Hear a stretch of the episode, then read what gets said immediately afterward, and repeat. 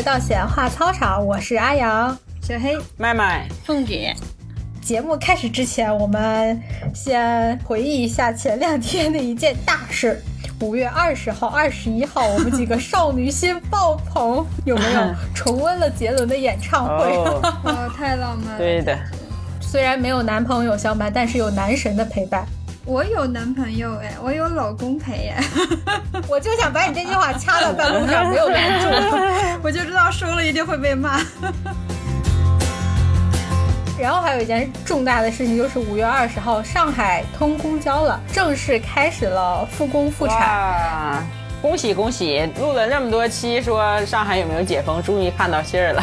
对，终于开始小火花已经燃起来了，这样很多对同城异地的小情侣们终于可以面基了。祝愿他们呢有缘相见，早聚早散。我替他们说，就不用您操这份心了。这么重要的日子是吧？我们怎么能不聊一聊呢？但是呢，我们也考虑到这个自身的情况是吧？四个人中间只有一个人，目前现在闹 拥有爱情，所以呢，我就怀着一份你有我没有，然后自己看不过的这种愤恨情绪，决定这一期我们来聊聊分手。漂亮，简直不要太损。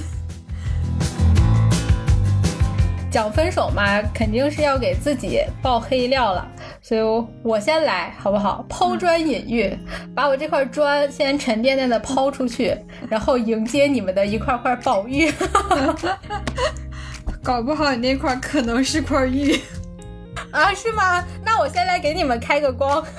好的，来吧。我要说的这一段是以校园恋爱。就感觉从头到尾都充满了稚气，就我现在想起来，感觉我们不太像是情侣，更像是学习的战友。就就是平时就什么看看书呀，消消席呀，什么图书馆这个占个座呀，都是这种活动，你知道吗？还是调调戏？调 戏？没有没有没有，我是。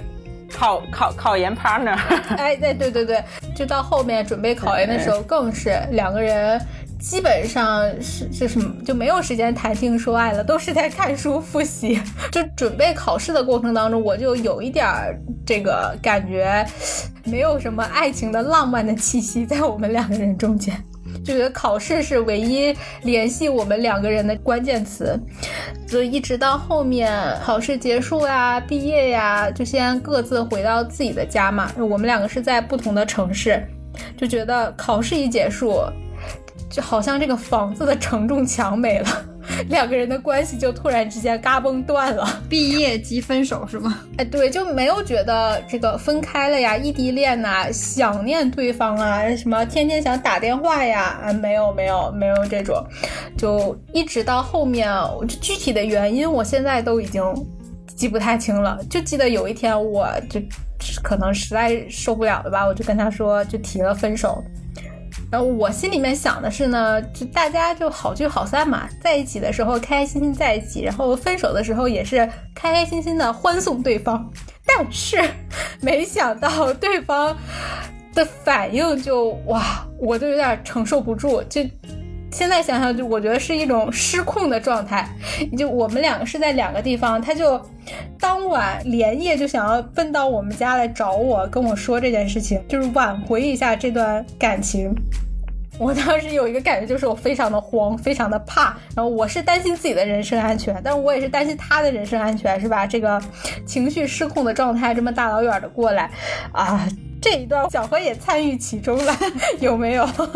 哎我我我总是扮演这个爆料的这个角色，是不是不太好啊？怎么你们的这些囧事儿啊，什么都是在我这边被爆出来的？哎。而且细节我记得比较清楚。刚才阿阳说说，嗯，并没有觉得分开之后要每天聊天会思念对方啊什么的这些感觉。阿阳说他通通都没有，但只是单方面的。你们分手的原因是因为人家有你没有。然后记不记得，就是有一种情况是人人家给你发消息。你半天都不回，好不容易回完之后，再过一会儿又没了，对方就说啊你怎么这样啊？怎么回消息这么慢什么的？一怒之下跟你跟你说，那要不行咱们俩就分了。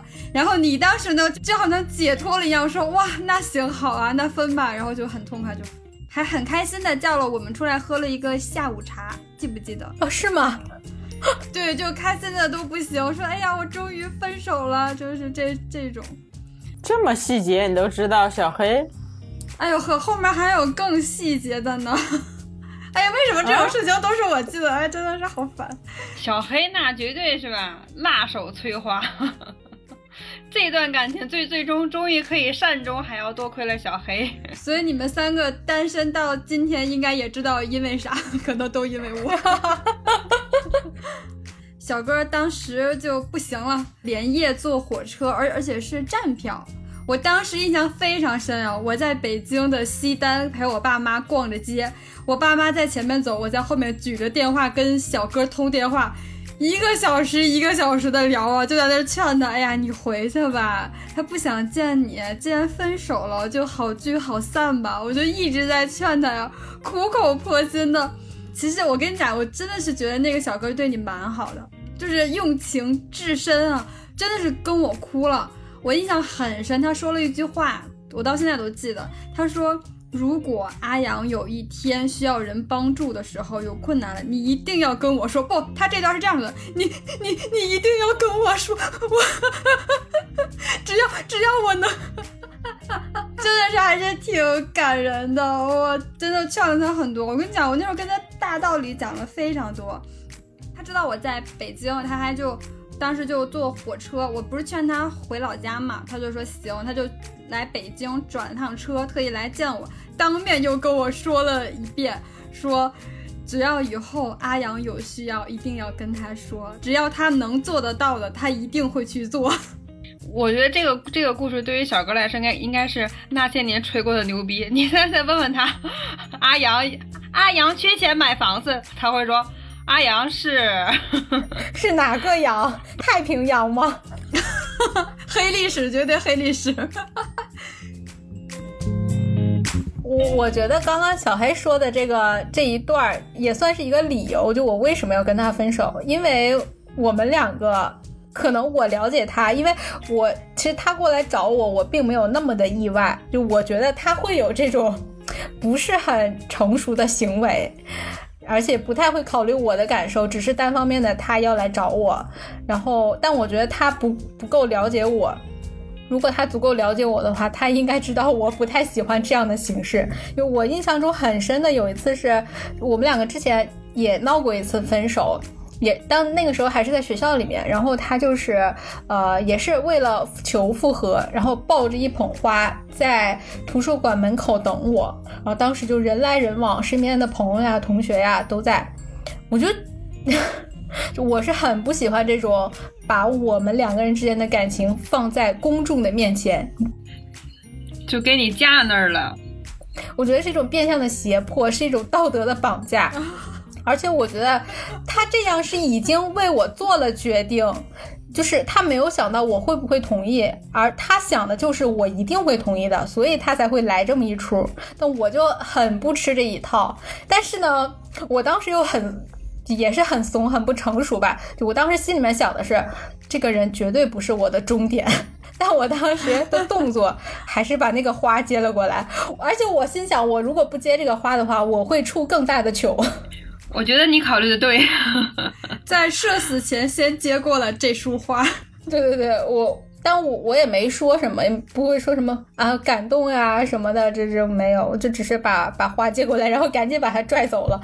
嗯，这这对，所以说还是两个人之间不太了解吧。然后我还觉得，就我们两个人的关系。我是一直觉得分手是迟早的事情，觉得恋爱是恋爱，结婚是结婚，就中间很多的小细节吧，我就觉得还是那句话，他不会是我一个结婚的对象，所以说，当然这个也是，就也是我一个欠妥当的地方，没有说当时有这么一个想法就及时的跟对方沟通，呃，嗯，我是把两个人的关系。只考虑了自己的感受，所以说当时没有很坦白的把这个问题说出来，以至于到最后他有点不能接受这个分手这个结局，我也是有责任的。但是他最后来找我的那那一系列的举动，我也真的是觉得把我们两个人之间那种。相对美好的记忆全部都一刀切了，比较遗憾的吧，是这样的一个一个感觉。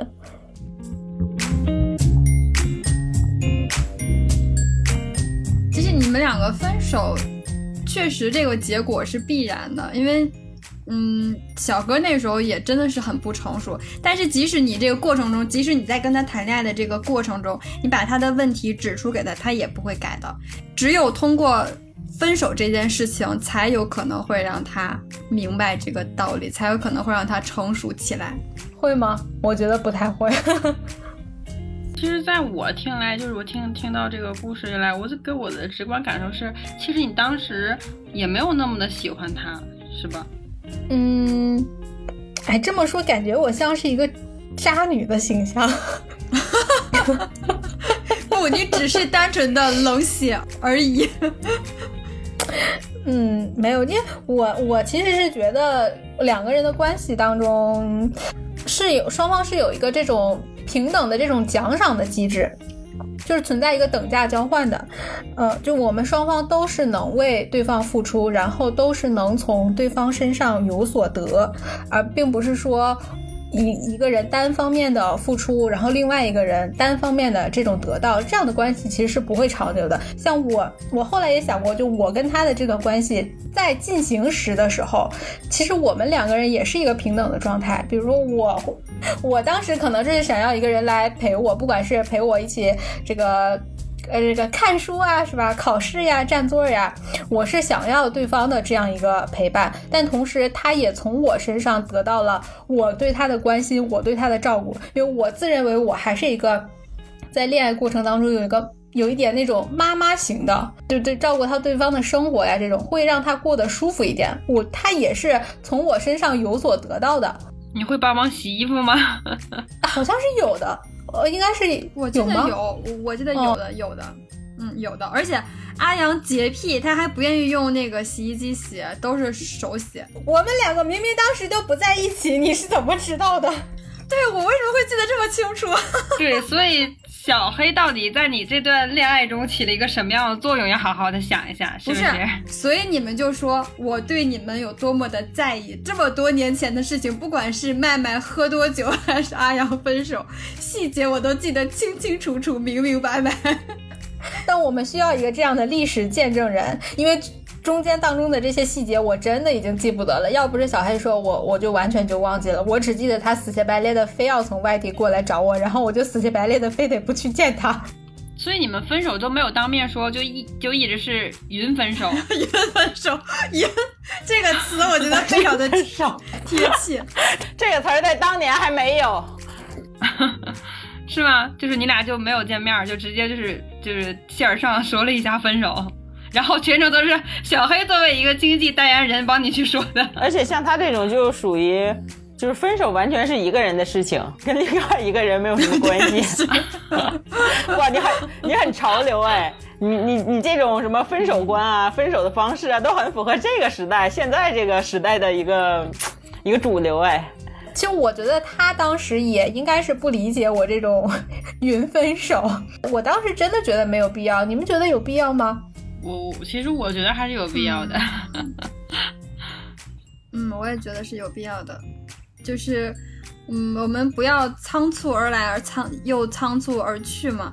开始的时候，大家是郑重其事的、非常认真的在一起的。那结束，我觉得也至少应该确实应该是见一面，然后当面大家把这话说开。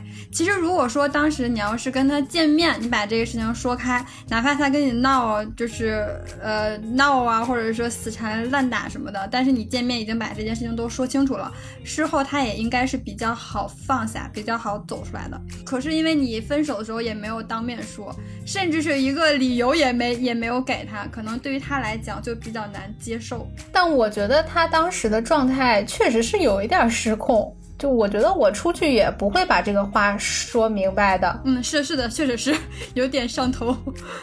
我是单方面觉得我已经把话说清楚了，是他没有理解，不想承认这个问题，所以我是觉得见面是没有必要的。嗯，就各自表达自己的意见嘛。我觉得如果是这样的话，不一定是要见面呀，不管是打电话也好，发微信也好，都是能够表达自己的情感的。如果对方真的能理解到的话，也不在乎一定要去来见面解决这件事情。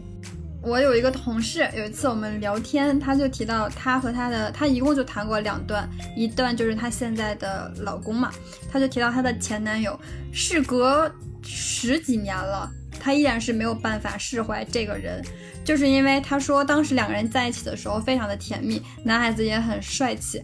但是分手的时候，男孩子也是给他发了一条短信，跟他说我们分手吧，就这样就把他给删了，他就再也没有联系上这个男孩子过。那之后沉寂了很久，一直不肯谈恋爱，直到遇到他现在的这个老公，两个人谈恋爱，然后结婚。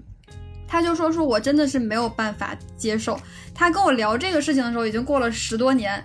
我还能从他脸上看出来那种落寞和伤心。后来我就跟我就开导他，我说其实你并不是放不下这个人，你不是说你有多么多么的喜欢他，多么多么的在意他，只不过是因为分手的方式可以可能对于你来说有一些残忍，就是甚甚至连一个面都没有见，连一个理由都没有给到你，就导致他过了这么多年依然是没有办法释怀。然后他就听完之后，他也频频的。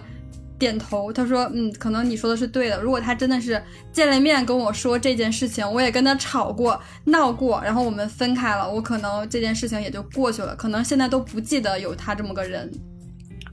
但是你说，如果两个人就是已经确定不能在一起了，然后或者说已经决定要分手了，然后就是这东西要留给对方一个什么念想啊，或留给对方一个什么印象或一个什么感受重要吗？可能也不重要。”就是可能阿阳的处理方法就是，既然我们已经决定分手了，那分手之后，你对这件事情怎么想，或者你对我怎么想，这些都不重要了，所以就 就不见了。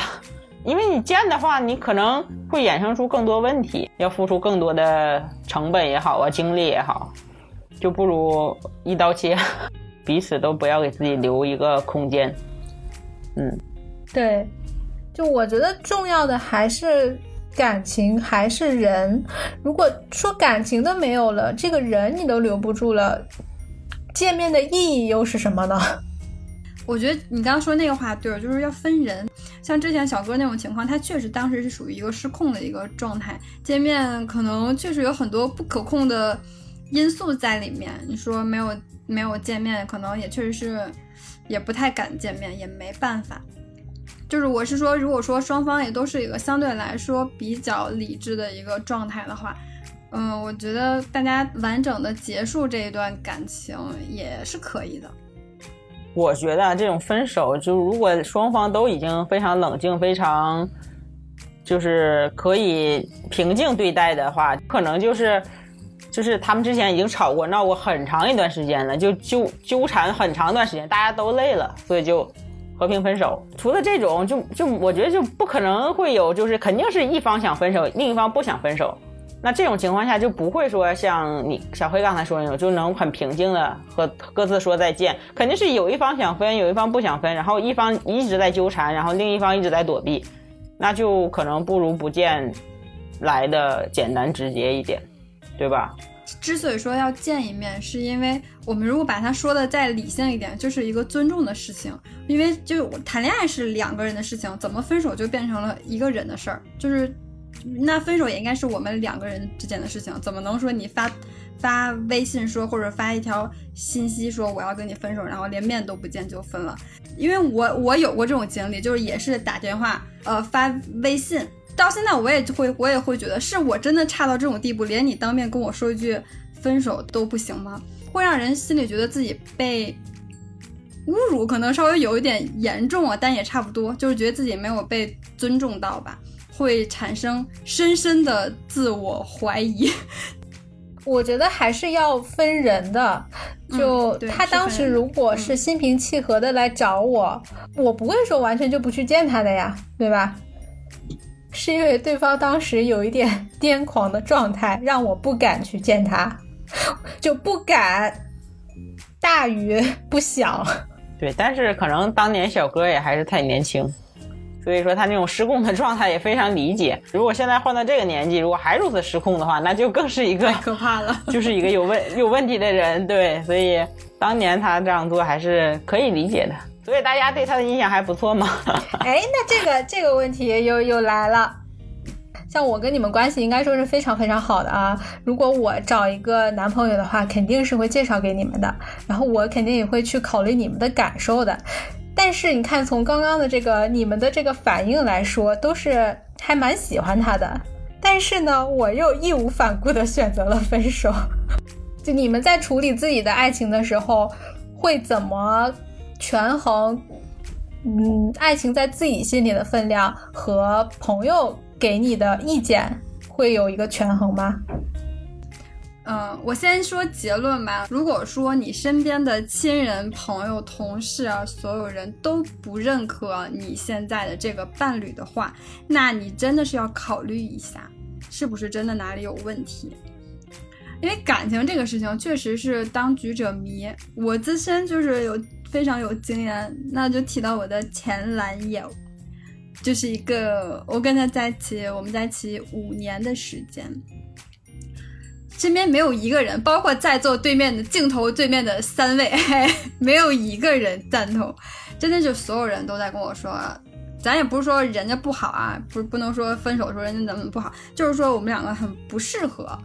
但是我就是那会儿就特别拧，就特别犟，我就是你们越说他不行，我就非得证明他行，就是这就是这一种，然后就还是一直谈谈了五年，而且我非常牛逼在哪儿？我本人脾气是其实是很不好的，但是我跟他在这一起五年里面，我可是从来没有提过一次分手的，但是人家可跟我提过两三回，我唯一一次提分手就是真的彻底分了。导火索是因为他要跟两个女生单独去爬山，这简直是这扎到锅底儿都掉了。是的，是的，嗯，他是一个非常喜欢爬山的人，而且是那种不是爬什么香山啊、五台山这种已经开发的非常成熟的这种山，他喜欢爬那种野山。是不是还喜欢野花是，还喜欢摘野花。甚至是不是，甚至当年是不是一个人去爬也不一定有，反正就是呃非常喜欢喜欢去爬山。有一天他就跟我说说，哎，我过我过两天要去爬山，我就也很正常嘛，我说啊行去吧，我就也没有问他是跟谁去，因为他一直以来都是自己去。后来他出发前一天晚上，我从来不会翻他的手机，我就那天晚上想要拿他手机干嘛呀？就是用了一下。当时还有一条新消息是，我好激动啊，已经有点不想睡了。我就嗯，什么情况？我就点开看了，我一看哦，是三个人的群，他还有两个女生，是他们三个要去爬山。那两个女生我其实也认识的，虽然没见过面，所以我其实是相信他们之间是没事儿的。可是我就是接受不了，我是觉得这个配置，这个爬山的配置我理解不了。就是一个男生和两个女生单独去爬山，而且是需要过夜露营的那一种。他在群里面非常贴心的给人家两个推荐帐篷，这个牌子的帐篷好，这个牌子的登山杖好，怎么怎么样的。不明白为什么你一个男生你有女朋友，然后你要跟两个女生去单独爬山，我就很生气，我们两个就吵起来了。我我就把他的一当时他新买的苹果几的手机啪就碎了。我跟他在一起五年，我不要说吵架了，我就从来没有摔过东西，没有发过这么大的火。他就很明显当时也愣了，就能看出来我是真的不高兴了。他是真的心疼手机了。对对对，可可能是 是巨资买的。我就跟他说，如果你不去的话，这事儿就过去了，就算了。你要是去了的话，咱们俩就分手，铁定分。他就又开始跟我解释，可能主要是因为登山杖什么的设备已经全都买齐了嘛，就又开始跟我说你不信任我什么什么的。我说跟信不信任没有关系，我说这个配置我就觉得有问题，我就觉得吵得那么厉害，第二天肯定也不会去了。结果人家第二天第二天早上起来背上了自己的登山包就走了。我然后我当时心里面就打定主意，肯定是分了，肯定不能好了，分了。我就给他发信息，我说你走了就不要再回来。你看你也是云分手，我是当天晚上就跟他说的，哎，没有啊，我后面有给他机会见面说。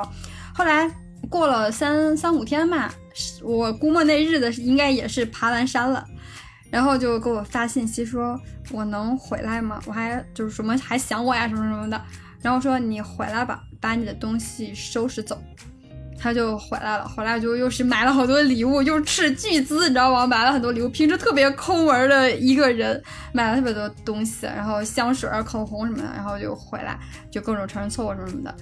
我觉得女生就是，如果说你一旦铁了心我要分手的话，就非常的理性。我当时就非常非常的理性，他甚至就是蹲在那儿，就半跪着那样蹲在那儿跟我。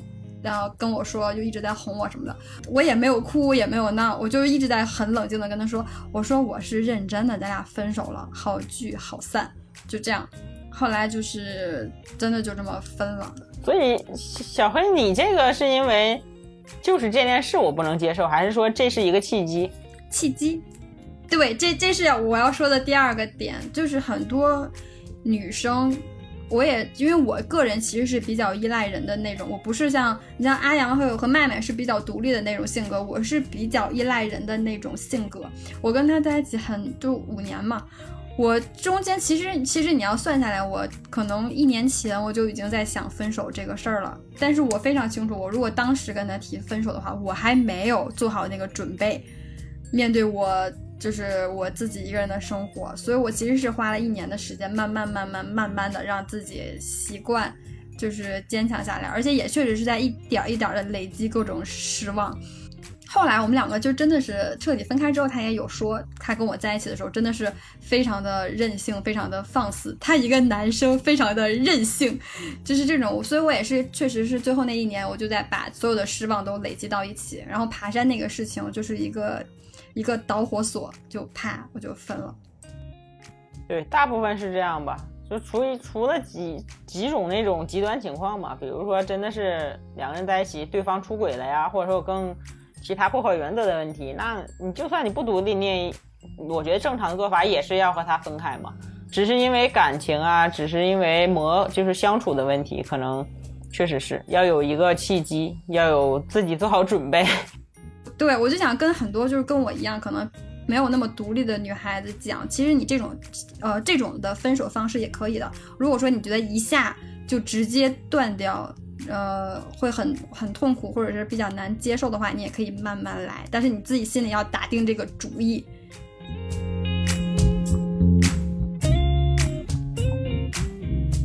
我还有一个点，我比较好奇啊，因为。小黑这个前男友，我是真的印象深刻的，因为我们身边人都觉得他就不搭呀。你两个人站在一起，就感觉是两个世界的人。我真的是很好奇，你当时为什么选择他？呃，可能是比较有才华吧，因为不是，就是他，因为他的工作他是编剧嘛，确实是比较有才华。我看他写的东西什么的，然后还有一个，就可能是我对性格比较。格路的人特别有好感，我喜欢就是比较格色的人。你这样对得起你老公吗？我老公他还不够格路吗？对，我就我对比较有有比较格路、比较有性格的人非常有好感。你看我是一个白羊座，非常的开朗啊，随和。但是跟我玩的好的没有一个是我这种性格开朗的、随和的，都是非常格色的人，我就很喜欢。我怎么觉得受到了暴击？我怎么感觉我不是你的好朋友呢？我感觉我自己不隔路啊！你不隔路，你我我我多我多这个随缘和大众啊！你你要是随缘和大众，我是什么？这你比我隔路啊！这个我要说，突然变成不撕了，你肯定也比我隔路。现在开始撕逼大战了。今天的主题是看比比谁更隔路。就因为我云分手嘛，所以我隔路吗？对啊，你在那么年轻的时候都云分手。我是思想观念超前，好吗？嗯，超前超前。聊完今天这一趴之后，然后咱们就直接分手。既然你这样 Q 我了，那我也要 Q 你了。你有没有什么分手经验？Q 的一点都不硬。没有，我的故事其实还好吧，和你们的比都不算很精彩。我这个故事就像，就像做了一个项目，然后这个项目就失败了而已。就是就是像我跟小黑都是有切切实实的恋爱关系，有感情投入的，但是麦麦呢，真的是一项工程。对对对，我我是最近一次是和相亲对象说拜拜。第一开始的印象还觉得还挺好的，觉得是可以发展的。大家首先要明确啊，这个相亲市场真的是鱼龙混杂，什么人都有，就你保不齐下一个你遇到的相亲对象是什么样一个玩意儿。所以说能遇到一个至少能和你沟通啊，没有问题，这个其实是很很难得的，我觉得。但是为什么说拖了半年多呢？拖，你对得起对方吗？这个词儿。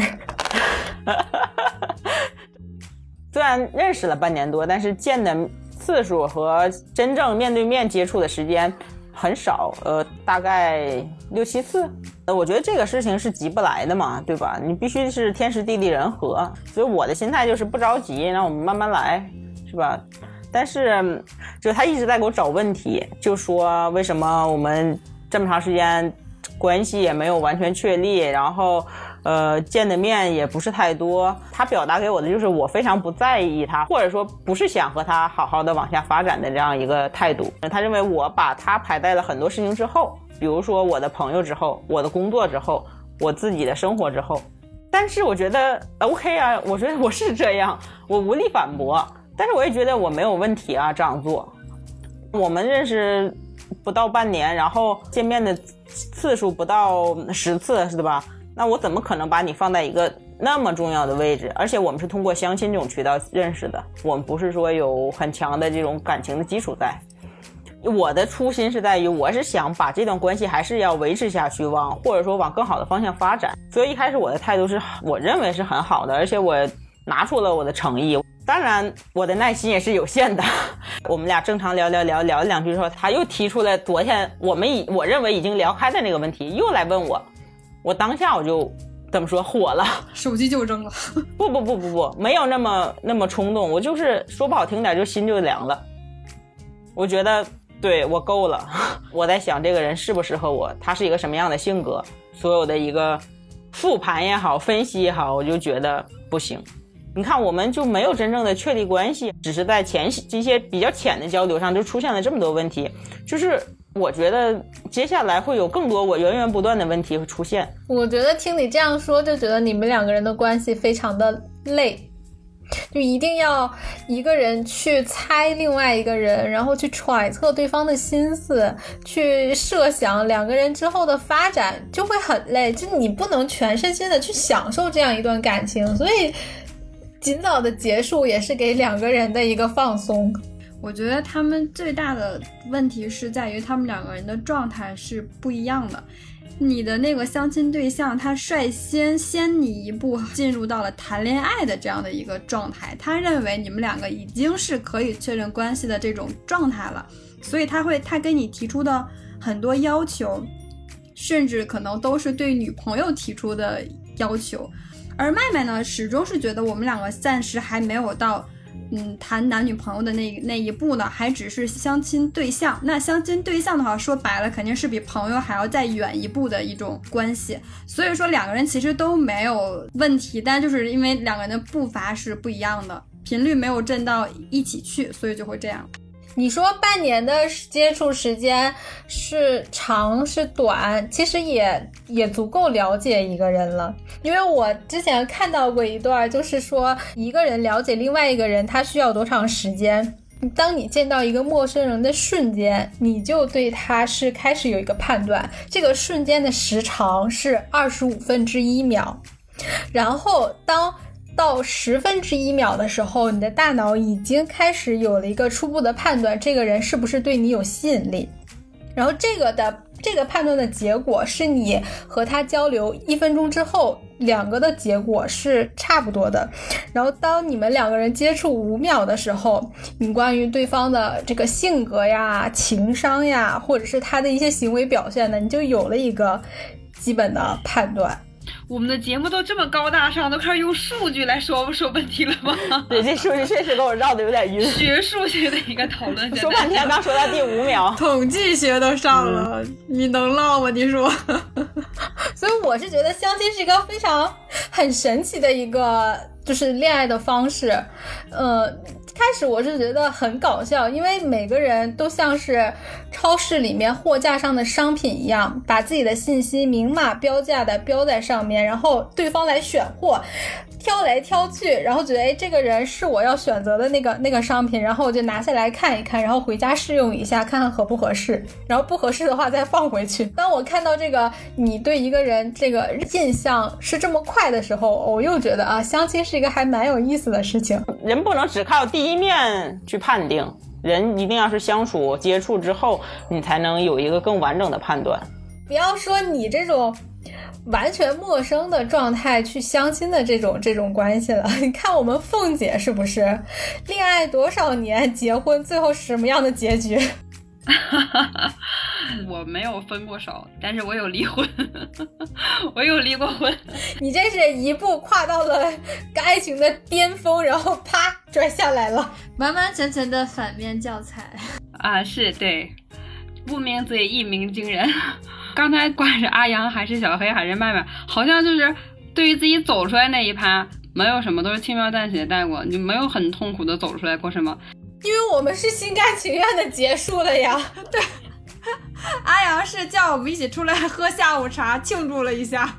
对我可能这点就跟你们就正好相反，是个反面教材。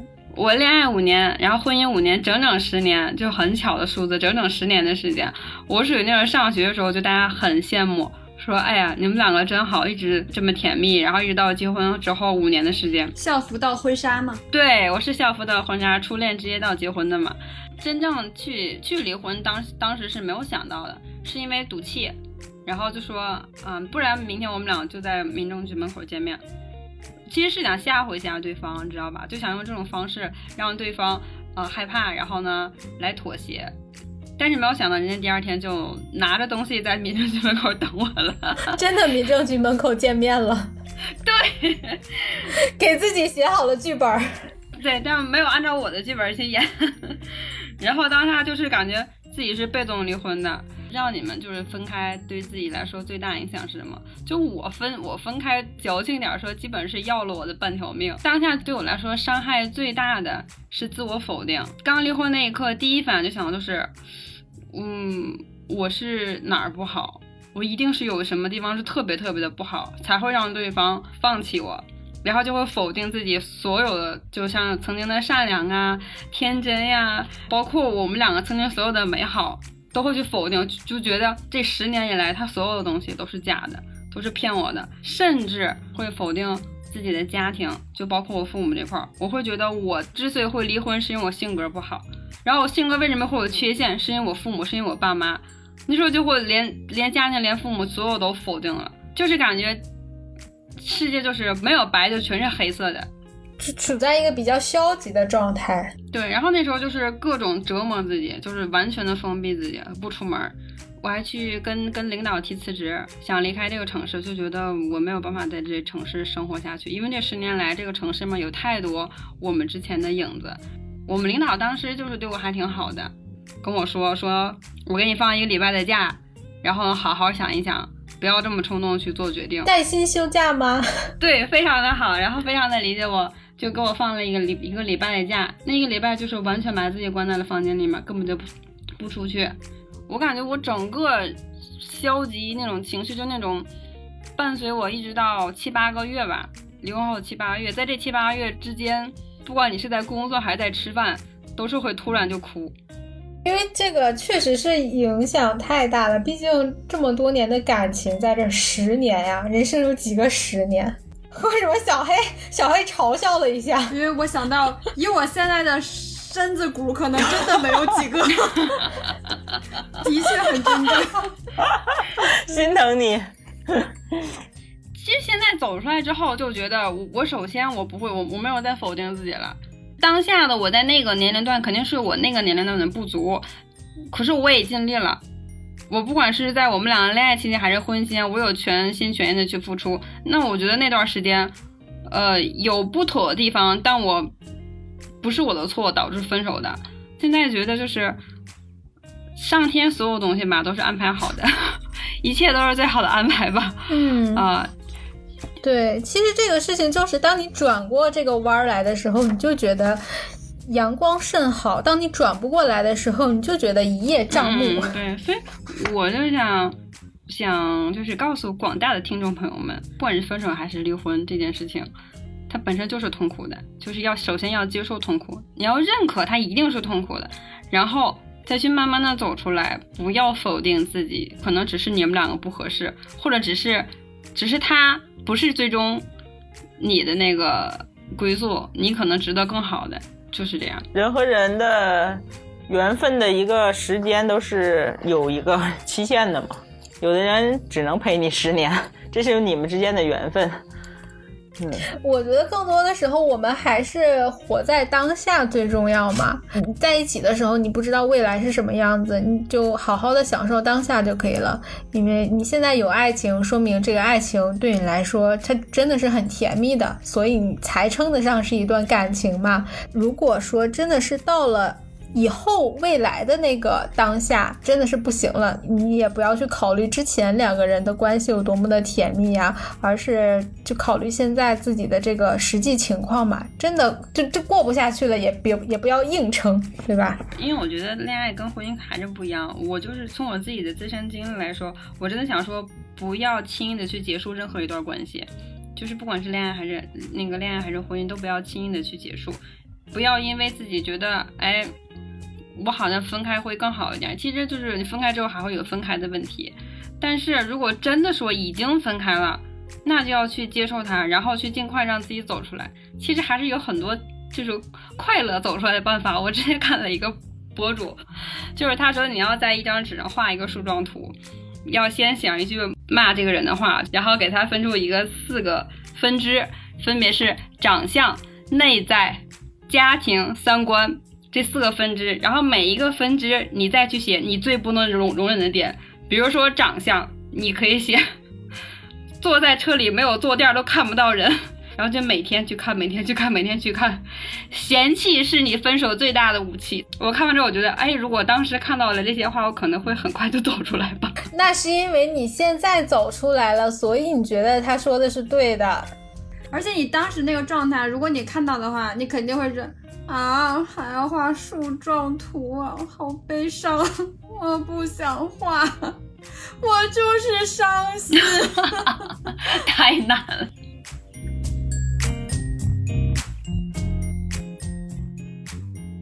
经常就是老看见那那句话说说忘记旧爱最好的方式就是新欢嘛，但是我自己体会下来不是这样的。如果我那一段东西还没有放下，会一直在在心里面，然后在心里面就会导致什么？我对新认识的任何异性，我都会有防备心。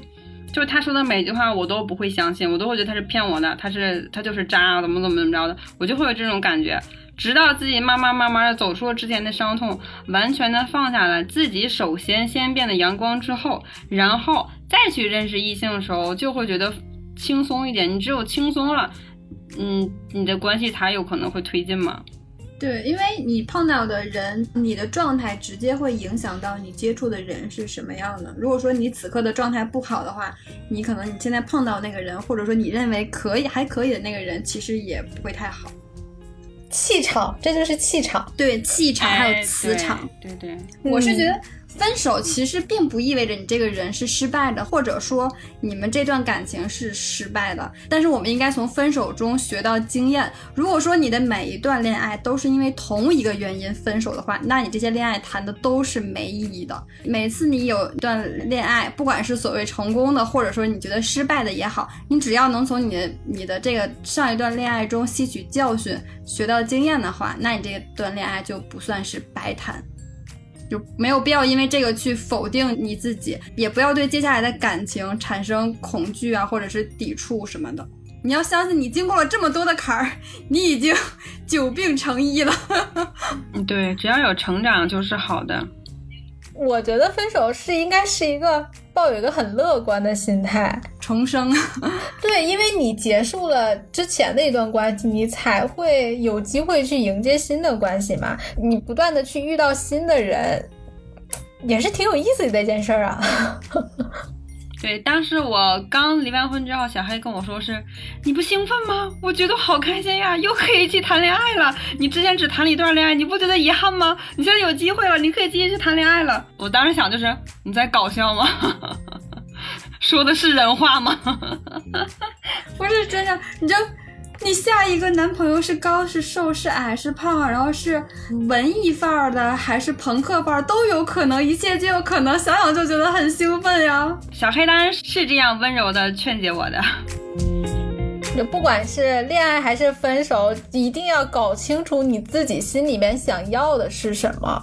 还有一个自己内心的强大，就是我觉得自己内心，无论是你处在一个亲密关系当中，还是单身也好，还是暧昧期也好。你自己的内心强大是非常重要。就像刚才麦麦说的那句话非常对，我们很难是在一段感情中是两个人同时想要结束的，所以分手大概率注定是会有伤害的。那如果说分手这件事情已成事实的话，我觉得，嗯，大家能留给自己的就是一份体面。还是奉劝大家尽量体面一点的分手。当年我劝住小哥，让他不要再纠缠你，也是这样劝的他。我就跟他说，你要体面一点，不然多年后你再想起今天，你会想拍死你自己。好嘞，又圆回来了。这个时候应该把小黑的老公叫出来，然后让他们两个站在我们面前为我们开开光，让我们三个单身的老女人赶紧把自己给嫁出去。我以为是站在你们面前当场给你们分个手。哎，你有这个想法吗？我来帮你传话。没有，没有了。No，对，曾经曾经你你帮过阿阳，阿阳一定要报恩报回来。这次我帮你分手，滴水之恩涌泉相报。不用不用，大可不必不必，我这个人施恩不图报。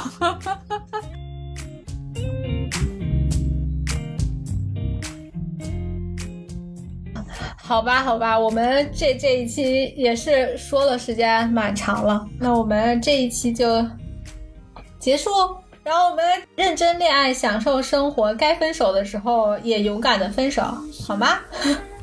好，我是阿瑶，小黑，麦麦，凤姐，我们下期再见，拜拜，拜拜，拜拜，嗯。挥别错的，才能和对的相逢。离开旧爱，像坐慢车，看透彻了，心就会是晴朗的。没人能把谁的幸福没收。你发誓你会活得有笑容。